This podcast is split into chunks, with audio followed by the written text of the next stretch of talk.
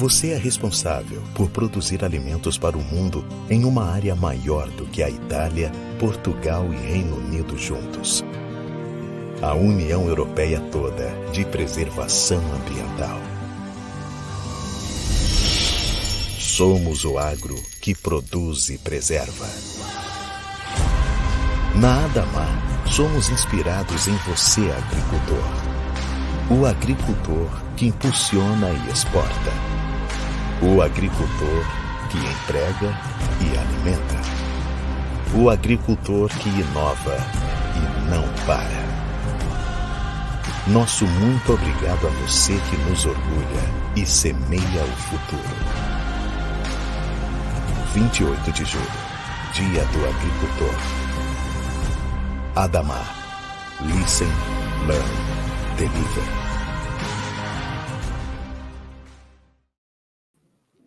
Muito bem, você viu aí a homenagem da Adamar ao Dia do Agricultor, a vocês, produtores rurais, responsáveis por toda essa revolução ah, que o Brasil promove no campo nosso parabéns, nosso muito obrigado por estarmos aí é, juntos nesse caminho, contando as histórias da produção e do produtor rural. Muito bem, está na hora da gente saber o que está acontecendo com o mercado do boi. Afinal de contas, foi uma semana difícil, brigada, é, frigoríficos pressionando aí para reduzirem as cotações. A gente quer saber, afinal de contas, até que ponto é, isso tem sido negativo para o produtor e como é que se faz as contas para pelo menos minimizar esse impacto da pressão sobre a arroba do boi gordo. Quem traz mais detalhes para a gente é o meu amigo Iberville Neto, lá da HN Agro. Iberville, seja bem-vindo, meu caro. Obrigado por estar uh, tá aqui com a gente e ajudar a gente a entender um pouquinho mais desse mercado. Uma semana de pressão, hein, Iberville? Boa tarde, Alexander. Boa tarde a todos. É um prazer, Alexander. É, realmente, Alexander, é mais uma semana aí de mercado pressionado, frigoríficos têm testado e com efetividade valores menores, né? Então a gente tem observado as cotações recuarem. É, não, não está, elas não, o frigorífico não pode ofertar é, o que quer e compra, mas, mas gradativamente tem conseguido comprar preços menores, sim. Então a hoje a gente está tá encerrando a semana com que preço aí para arroba em São Paulo?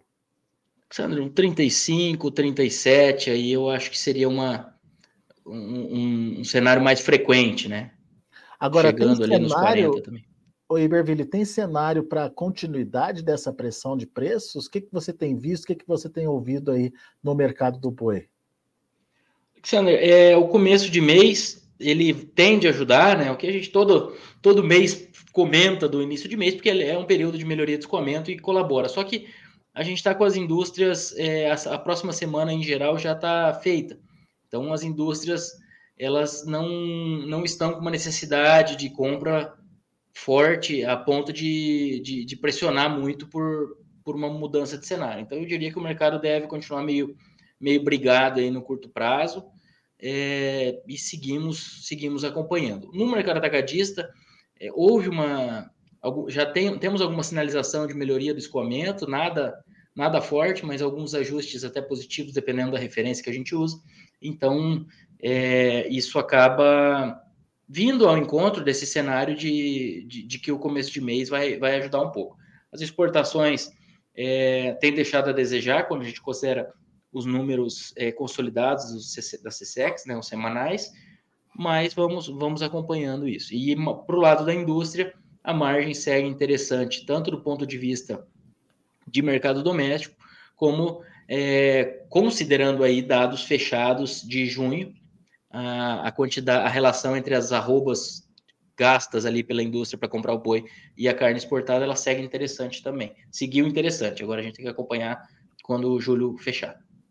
Muito bem. Esse, esse julho está sendo um pouquinho diferente do que foi junho. Talvez venha alguma mudança aí nesse perfil, Iberville?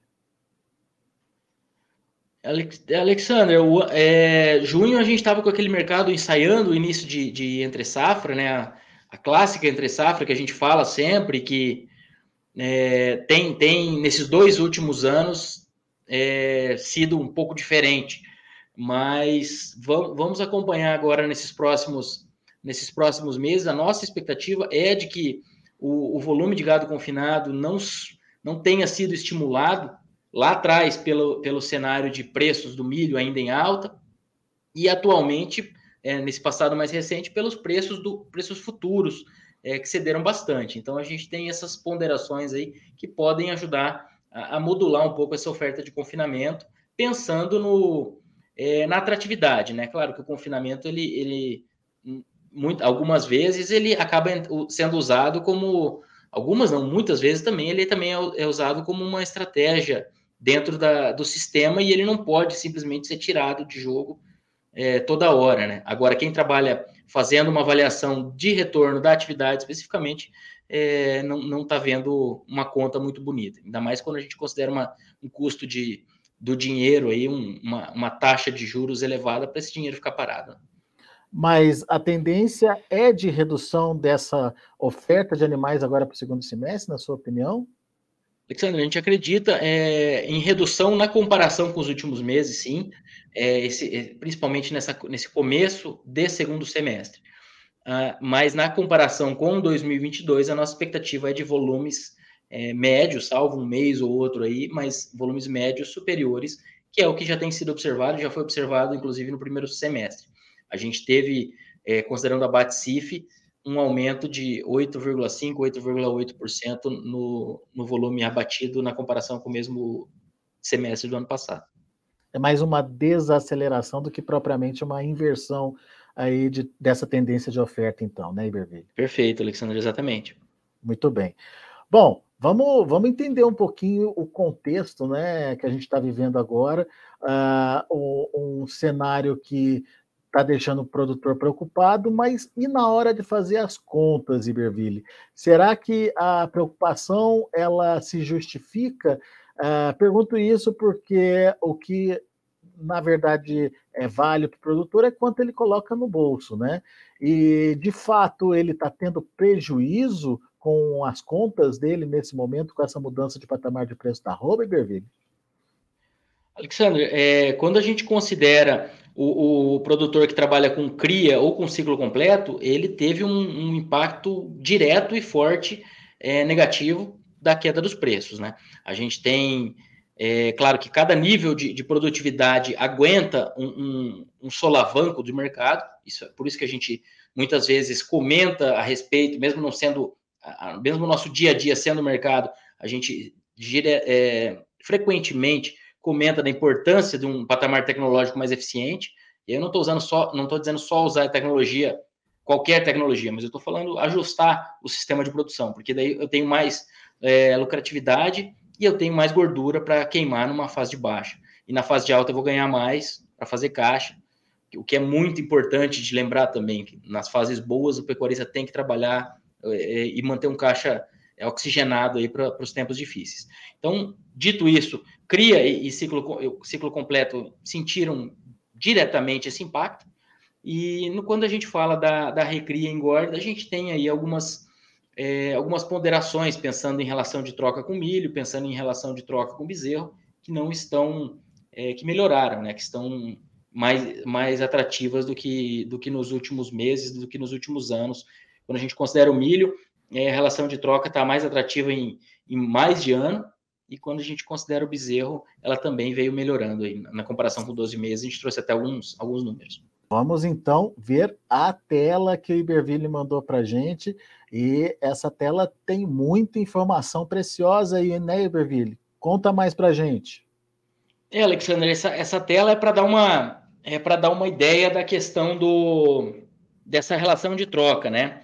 É, como, eu, como eu comentei, a, na cria e o ciclo completo sentem diretamente os efeitos da queda de preços, então tem uma redução de rentabilidade. Quando a gente fala de, de recria e engorda, a gente tem alguma, alguns atenuantes, que seriam é, aqui alguns deles que a gente pode comentar. É, então, quando a gente pega aqui essa, esse gráfico, essa tabela, né, mostra a variação em 12 meses dos preços desses itens aqui. Então, se a gente começar ali pela terceira linha, só para ter uma referência, ou seja, o nosso produto de venda da pecuária, o boi gordo, produto de venda de um sistema de recria e engorda, né? Então, ele caiu 22% nos últimos 12 meses. Para cima, o bezerro caiu 30%. Então, houve uma melhoria da relação de troca, boi gordo com bezerro. O milho caiu 33%. Então, houve uma melhoria da relação de troca, boi gordo, milho. Agora, quando a gente vem para baixo, ali, boi magro. Você, é, quando a gente faz essa conta de relação de troca, é com o custo, com o preço, com o valor de uma arroba, você consegue comprar mais bezerros ou mais milho, então, é isso? Ex exatamente, Alexandre. É, a moeda como um todo desvalorizou. Então, o boi perdeu valor, mas o, o custo de produção ali, bezerro ou milho, nesse caso de quem compra esses produtos, é, não necessariamente é o mesmo sistema, né, que compra bezerro e milho, geralmente o bezerro ainda passa pelo pasto, não vai direto para o coxo, mas é, houve uma melhoria da relação de troca. Aí quando a gente pega o boi gordo caiu 22% nos últimos 12 meses e o boi magro caiu 21%. Ou seja, a relação de troca historicamente ela não está ruim, mas nessa comparação 12 meses atrás, a gente teve com 12 meses atrás, a gente teve uma piora da relação de troca do boi gordo com o boi magro. Tá? Quer dizer, você não tem muita vantagem trocando um pelo outro aí, a não ser num sistema de confinamento, por exemplo, quando você adiciona o milho nessa conta, então, é isso? Isso, porque um sistema de confinamento, o que, que a gente tem? É, inclusive, o que gera a variabilidade de resultado num sistema de confinamento, se a gente não tiver nenhum problema grave aí de sanidade ou de, de, de, de desempenho, é preço de boi magro mais milho versus preço de venda. Então é, é essa troca, essa relação de troca aí que ela explica, até tem estudos que mostram isso, explica 50% a 60% do resultado do confinamento, pelo menos. Tá? E, e aí a gente vai indo, seguindo na, na linha de raciocínio, o boi gordo caiu 22%. O frigorífico compra esse boi gordo, ou seja, a matéria-prima dele caiu 22% nos últimos 12 meses, e ele vende uma carcaça ou uma carne desossada. Usando a carcaça como referência, o produto de venda da indústria caiu 17%. Então a gente está tendo um boi gordo que caiu 22%, ou seja, a matéria-prima da indústria, e ela está vendendo 17% menos. Na Daí a vantagem já recai para a indústria, então. Mar margem da, da indústria de mercado doméstico melhorou. Tá? Então, margem da indústria de mercado doméstico em 12 meses está melhor. E aí, quando a gente vai para o é, é varejo, que é o, o vilão aí da, da, nossa cadeia, né? muitos jogam a culpa toda nele, mas e, e, é porque ele tem realmente uma margem maior, mas aí a gente tem questão de perecibilidade de produto, etc. Mas ele está recuperando margem nesses últimos 12 meses. Quando a gente vê é, de julho de 22 a julho de 23, os cortes no varejo caíram 8% enquanto a carne no atacado caiu 17%. Tá? Então, ele, a matéria-prima do varejo caiu 17% e ele teve uma queda de preço de venda de 8%. Então, isso, essa queda de preço de 8% no varejo, ela ajuda a explicar é, esse cenário que a gente tem de melhor consumo de carne esse ano. E alguém vai falar, mas como que o consumo está melhor? É, a gente não está com consumo ávido, não é uma economia que está com, com, a dona de casa que chega lá e está querendo comprar muito, mas como houve essa queda de preços por aumento de disponibilidade, essa carne está sendo mais escoada e a gente tem um aumento de consumo doméstico, por incrível que pareça. A gente tem disponibilizado mais oferta, maior oferta de carne, mas tem um, um varejo consumindo aí então essa oferta, no final das contas. É, o varejo, o varejo absorveu um pouco da margem, mas precisou ceder um pouco de preço porque o, o, o volume que ele que ele está conseguindo né? mercado é, é, um pouco maior. Então ele para conseguir escoar um pouco mais ele, ele cedeu o preço porque a dona de casa não estava é, não estava podendo pagar tudo isso e também a gente tem as proteínas concorrentes que vem apertando é, o encalço do, do boi, né? Principalmente o frango. Pois é, mas quando a gente vê no varejo uma queda só de 8%, é pouco, hein, Berville? Podia ter melhor para nós consumidores, podia não? Podia. E eu digo, Alexandre, que se essa queda, se fosse maior, ela, vamos dizer, se o varejo tivesse não tivesse absorvido margem, ela seria melhor para a cadeia como um todo, né? Porque ajudaria no escoamento e, e a gente teria talvez um, um mercado um pouco mais fluido aí ao longo dos outros elos, né? O varejo, lá em 2019 a 2021, quando o boi subiu e a exportação levava muita carne, continua levando, mas aumentou o patamar de exportação, tudo, é, o varejo perdeu um pouco de margem. Então, não defendendo esse elo que podia ter menos margem, mas hum. é, ele está recuperando um pouco do que, do que tinha perdido lá atrás. Muito bem, está recuperando a gordurinha aí, né, que tem para queimar. Agora, Iberville, vamos, vamos imaginar no contexto de, é, de quem confina, que tem aí pelo menos 100 dias é, de confinamento aí para fazer. E le, tam, é, levando em conta, obviamente, que os custos maiores são com o boi magro, né, com a reposição e com o, o milho. Óbvio que a gente tem outros custos a serem adicionados aí nesse período, mas vamos tomar como base essa, essa essa, esses dois essas duas esses dois fatores aí que são fatores que pesam realmente no custo de produção. Como é que fica isso quando a gente transforma em arroba? Alexandre, a gente faz, é, como você bem ponderou, a gente faz uma conta aqui pegando um boi magro mais 700 quilos de milho, que seria 7 quilos de milho por dia num confinamento de 100 dias. Tá? Uma conta arbitrária, mas que dá uma ideia dessa relação de troca composta aí. Considerando preços é, de julho, agora, o, o produtor precisaria de 15,3 arrobas de boi gordo para pagar boi magro mais milho, referência São Paulo. É, Melhorou no, isso em relação ao começo do, me, começo do ano, por exemplo, Iberville? No começo do ano, essa relação estava em 16,8.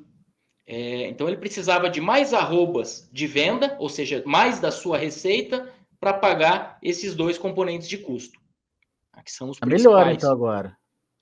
Melhorou, melhorou considerando preços. Aí é, é importante é, comentar, Alexandre, que isso aqui a gente tá é uma conta que a gente faz considerando preços vigentes para ambos, tá? Tanto para custo como para para o boi. Então, esse pecuarista que está fechando o boi agora em julho, ele vai, vamos dizer, final de julho, ele vai ficar fechado agosto, setembro, outubro, é o boi que está saindo ali no começo de novembro. Então, ele, na prática, ele está olhando adiante. Esses preços que vieram apanhando bastante nesses últimos dias e estão se recuperando um pouco agora. agora Mas aqui a gente conta... faz uma conta contemporânea. Vamos fazer essa conta, Iberville, comparando com o mesmo momento do ano passado. É possível? Sim, sim. O ano passado a gente estava com essa relação em 15,5 arrobas, lembrando que hoje está em 15,3. Então, é, 0,2 arroba a, a, a, menos ali para pagar esse, esses dois componentes de custo. Mas lá a gente tinha é, um milho mais caro, uma reposição mais cara e uma arroba mais cara também, né? Exatamente. E aí a gente tem aquela, aquela ponderação, Alexander. Se eu tiver 20% de margem é, no boi, é melhor que eu tenha um boi vendido a 6 mil do que um boi vendido a 4 mil, né? E aí eu estou números arredondados. Então, às vezes a gente fala que só a relação de troca ela, ela compensa tudo. Ela não, não compensa porque se eu tiver é, uma lucratividade em cima da, da minha, do, do, da minha venda ali de 20%, se eu tiver uma receita muito maior, por custos maiores e, e, e preço de venda maior, eu vou ter um lucro melhor. Tá? É, é assim, é, é, meio. Parece meio óbvio, mas é que às vezes dá a impressão de que a gente, por falar que a troca está positiva, falar que está tudo bem. Não, não é assim, né? Mas Está entrando essa, menos dinheiro no bolso no final das contas. Né? Exatamente. Né? E aí, quando tem menos dinheiro. 20% em cima de 6 mil é um valor, 20% em cima de 3 mil é outro valor completamente diferente, né? Exatamente. E o imobilizado muda pouco de um ano para o outro. Então ele está falando, está pegando aquele lucro todo e está comparando com o imobilizado, que é a terra e etc. É, então, quanto ele, resumindo, precisa ter mais lucro, né? Sempre. É, muito bom. Agora o Iberville é, fez uma brincadeira, obviamente. A gente é, é, vai fazer agora aqui, mostrar agora para vocês quanto que é possível é, se o pecuarista está gastando mais ou menos para comprar a caminhonete dele, é isso, Iberville? Isso, Alexandre. É, é, o, o, exemplo em si é uma caminhonete, é uma coisa meio. Parece até que é, é na brincadeira, mas por outro lado, a gente também consegue tirar disso a importância de, de fazer os investimentos em imobilizado na fase alta, porque ele precisa de menos arrobas para comprar o trator ou, ou, ou, fazer um curral, né? Aqui a gente usou uma caminhonete, uma coisa, vamos dizer, menos essencial para a produção, para exemplificar. Mas, Mas é fundamental para o produtor para circular dentro da propriedade, né? Claro, claro, exatamente. Mas aí a gente pegou o que aqui para fazer? A gente pegou a tabela FIP dos últimos, desde 98, pegou três modelos para não entrar em, em um modelo específico, as mais completas, porque lá atrás a gente tinha muita caminhonete flex, então a gente pegou para sempre garantir que estava trabalhando com a mesma referência que é o diesel. É, e aí a gente tem aqui esse gráfico mostrando que em 2021 o produtor precisava de 788 arrobas de boi para comprar uma caminhonete dessas, é, na média de preço das três ali que a gente usou, top de linha. É, e agora, no, em 2023, ele precisa de 1.050 arrobas. Então, a gente está falando de 262 arrobas a mais, se não me, se não me falha a conta aqui. De 788 para 1.050, ou seja, você tem que é, colocar mais arroba para comprar a mesma caminhonete. Exatamente, 260 arrobas. Se a gente pegar, pegar animais aí de 20 arrobas, a gente está falando é, de 13 animais a mais. É, não é brincadeira não. os tempos mudaram, né, Iberville? É, a gente tem. É, e, e, aí é um, é um ponto importante que é a, na fase de, de, de preços em alta, que foi o que aconteceu há alguns anos, na nossa visão, aqui na nossa leitura do mercado, é o momento do produtor é, investir na sua capacidade produtiva em caixa, mas na capacidade produtiva. Aí, é aí que ele compra trator, é aí que ele compra, é, reforma de maneira mais intensiva um pasto, é, aumenta a sua capacidade produtiva. Não que na, na, na, baixa ele deixe, deixe isso a desejar, não. Mas o investimento pesado é quando a arroba está comprando mais. E agora é a hora de comprar arroba, se ele tiver dinheiro fora da pecuária, para usar essa capacidade de suporte maior e aproveitar um, uma provável valorização nos próximos anos, que até o pessoal comentou ali no, no YouTube que, que realmente é, esse desinvestimento, o boi, o, o, boi não se faz só com milho, né? Estava falando a respeito da rentabilidade da cria. E tá certo, e é justamente essa redução da rentabilidade da cria de agora que diminui a, a capacidade de produção de bezerros nos próximos anos, porque aumenta o abate de fêmeas. É o comentário do Rony Dantas, né? Um boi não se faz em três meses, nem só comendo milho. O pessoal está esquecendo da cria recria, a conta não está fechando. Vai faltar bezerro. É o ciclo pecuário, né, Iberville? Ciclo pecuário, Rony, exatamente. Exatamente. É, é esse, esse abate que está incomodando, abate de fêmeas incomodando hoje, é por quê?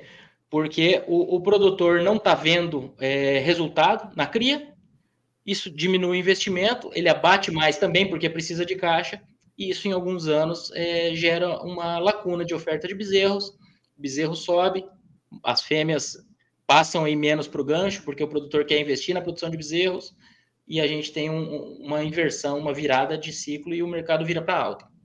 Então, é, isso, isso acontece de tempos em tempos, e a gente tem que tentar, tentar, sem bola de cristal, né, mas tentar acertar mais ou menos a hora que isso acontece. E administrando esse processo aí, né, Iberville? Exatamente. Muito bom. Bom, contas muito interessantes, enfim, números é, para a gente pensar e entender uh, o que está acontecendo com a pecuária brasileira e principalmente é, entender uh, as possibilidades, as estratégias a serem adotadas aí a partir uh, de todas essas informações que a gente é, passa para vocês aí. É um ano difícil, a gente sabe, é um ano com grandes interrogações. Será que a gente vai ter, Iberville, a mesma demanda ou o mesmo histórico de demanda que a gente tem tradicionalmente em segundos semestres, em últimos trimestres do ano? Ah, como é que vai ser a oferta? Enfim, será que o produtor vai estar estimulado ou não a colocar esses animais para serem ofertados lá na frente? Como é que fica esse equilíbrio entre oferta e demanda e como é que isso vai influenciar a formação dos preços? Enfim, perguntas que a gente tem que aguardar para ver o comportamento do mercado uh, nas, uh, nos próximos capítulos, né? É, Alexandre, a nossa, a nossa expectativa é de melhoria de consumo e melhoria de exportações nessa segunda metade do ano. O que não quer dizer que a gente vai ter preços fortes, é, porque a oferta está maior. E é, é, a oferta que subiu 8 e pouco, 8,5% mais ou menos no primeiro semestre. Não esperamos que ela seja é, enxuta na segunda metade do ano, mas, é, e, mas não, e esse é um ponto aí que deve manter o mercado contido. É, na nossa visão, o, a expectativa para escoamento, tanto doméstico como externo, ela segue positiva. É, a gente tem até algumas informações, o USDA, ele soltou outro relatório esse mês, atualizando dados para o Brasil e mantendo expectativa de bom volume exportado para esse ano, inclusive aumentando um pouquinho esse, esse, a expectativa de volume para o Brasil. Ele falava de 3,9% de aumento na exportação para 2023 e agora está falando de 5,2% versus 22%. Então, é, já considerando metade do ano corrida, ele ainda passada, né, ele ainda espera um aumento de 5%. Então, a gente está falando aí de de um cenário que tende a ser positivo pela conjuntura internacional e, e assim por diante. Um ponto de atenção no mercado internacional, na nossa visão, é, é o câmbio. Ah, o câmbio é um ponto aí que tem que, que ser acompanhado de perto. Quando a gente fala de demanda chinesa, é, a economia chinesa, todo dia a gente tem notícias, está um pouco melhor, está acelerando mais, está acelerando, está tá, tá mais fraca, mas a gente tem uma, uma, uma mudança aí de hábito, uma, uma, um consumo baixo per capita, e, e, uma, e uma carne bovina que está passando a fazer parte é, da, da, do consumo do, do, chinês. Então, o próprio Departamento de Agricultura dos Estados Unidos mantém em 3,5 milhões de toneladas de carne bovina a projeção é, para a importação de carne da China esse ano, que é o mesmo número de 2022. Tá? Então, é, eles, a economia melhor ou pior, na visão do USDA, ela deve absorver a mesma quantidade de carne pensando em importação. Muito bom. Iberville, meu amigo, obrigado mais uma vez por estar aqui com a gente, compartilhar seus dados, seus números, enfim, é, aqui com o nosso internauta e que, de fato, eles possam ser utilizados da maneira mais é, prudente possível, porque é um ano de contas, é um ano que precisa ah, o produtor estar bem informado e bem antenado aí para tomar a decisão certa, e vai ser um ano ali brigado para conseguir garantir lucro, garantir rentabilidade na produção.